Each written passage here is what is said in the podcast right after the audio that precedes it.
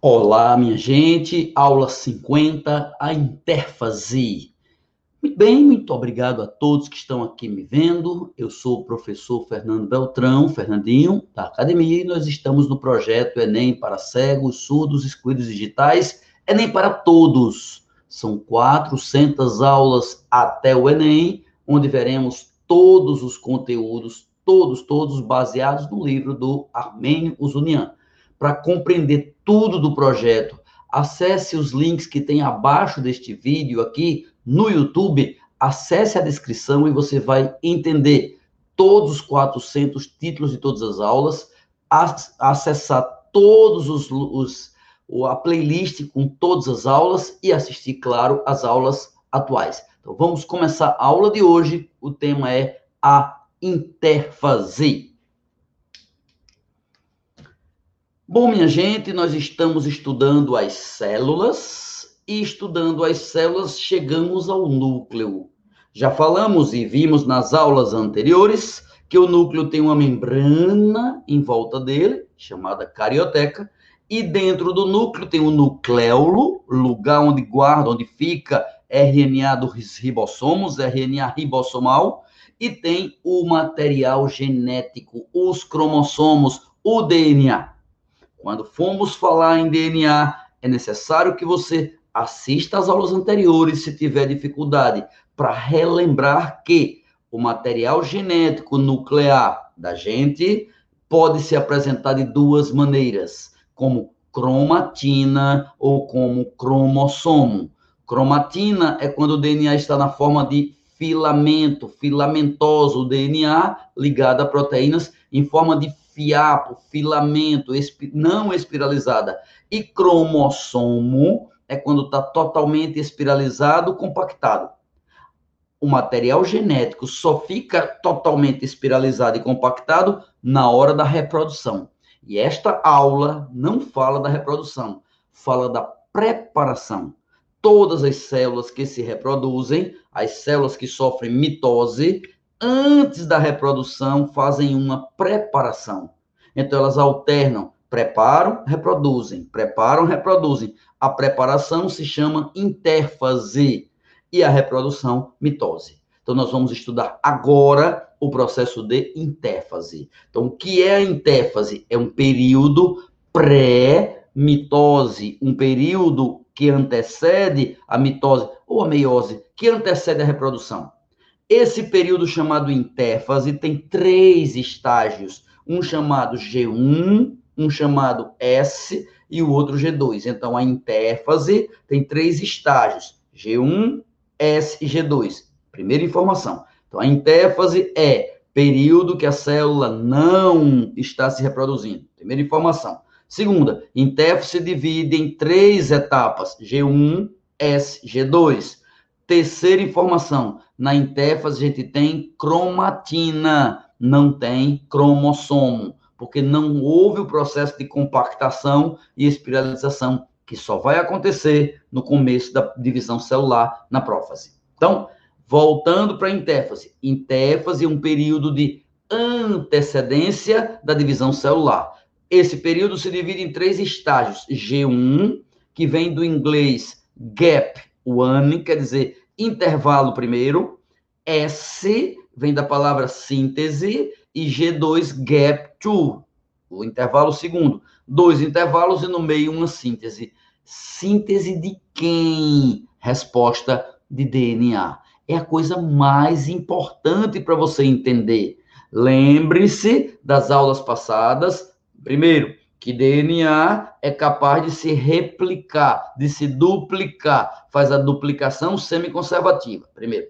Segundo, lembre-se que na interfase eu tenho uma cromatina, um material genético, e que o material genético passa por dois estágios, duplicação e espiralização. Duplicação na interfase, espiralização na divisão celular. Então, a interfase, no meio dela, no período S, duplica o DNA. Como duplico o DNA no período S, então no G1 e no G2, no G1 eu tenho uma dose de DNA, no G2 eu tenho duas doses. Ou seja, cada cromossomo, cada molécula de DNA, no G1, ela é uma molécula, no G2 são duas iguais. Cuidado, não confunda cadeia de DNA com molécula de DNA. Quando falamos molécula de DNA, já tem duas cadeias.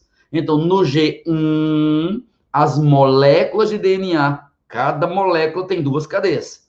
Mas eu estou dizendo que no G1, cada molécula de DNA não duplicou ainda. E no G2 já duplicou. Porque duplica quando? Na, no período S da intéfase. E para que é que duplica o DNA? Perceba, o DNA é quem comanda a vida da célula, é quem determina como a célula vai viver, é quem indica todas as proteínas que a célula vai ter. Então, o DNA precisa primeiro se duplicar para depois dividir as células. Primeiro duplica o DNA para depois dividir as células. Ok? Então, o período S da intéfase duplica esse DNA. A cromatina sofre a duplicação semiconservativa. Tá claro? Preparando-se para que aconteça a divisão celular. Repetindo, período G1, por exemplo, no ser humano, existe dentro do núcleo de uma célula minha ou sua, dentro do núcleo, 46 moléculas de DNA.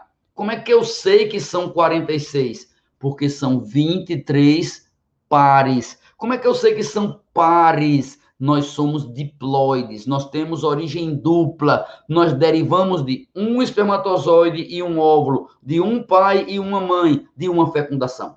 Então, nós temos no começo da intéfase, no G1, 46 moléculas de DNA.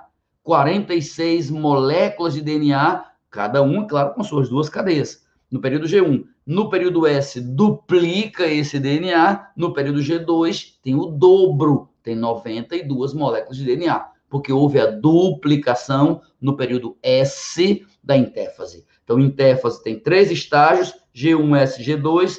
O principal deles é o S, porque nele ocorre duplicação.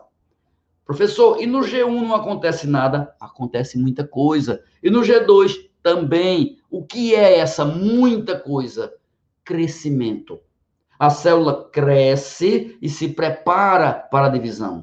A célula aumenta de tamanho, a célula realiza fotossíntese, respiração, fabrica proteínas, produz energia, fabrica secreções a vida da célula, a vida normal dela, por exemplo, uma célula pancreática que produz a insulina, ela produz a insulina na intéfase ou na mitose? Na intéfase. A vida metabólica da célula, a vida funcionante da célula é na intéfase, não é na mitose, não é na divisão. A divisão celular é só reprodução. A intéfase é preparação e vitalidade, sobrevivência.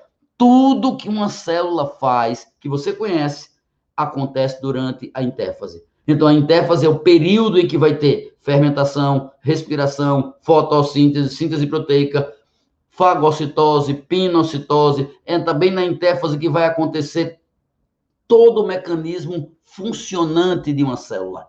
Claro? Então, G1, S, G2 são os estágios, G1 é um crescimento inicial, S duplica o DNA, G2 é a preparação final para começar a divisão celular, que é o assunto da próxima aula, não, das próximas aulas. Tá claro? Muito obrigado a você por atender a esta aula, por prestar atenção, por ouvir o que eu tenho para te dizer. Daqui a pouquinho, nesse mesmo canal do YouTube, começaremos mais outra aula. Acompanhe a gente, são 500, 400 aulas até o Enem. Amanhã, sexta-feira, à tarde, nós teremos o privilégio de contar com outro professor que vai me ajudar com Libras, como teve na quarta, agora vai ter também nas sextas-feiras. A aula é a mesma, mas entra também um professor com Libras. Agora, meu filho, é a sua hora de ajudar. Como você pode nos ajudar? De quatro maneiras. Primeiro, faça a sua parte aqui no canal do YouTube.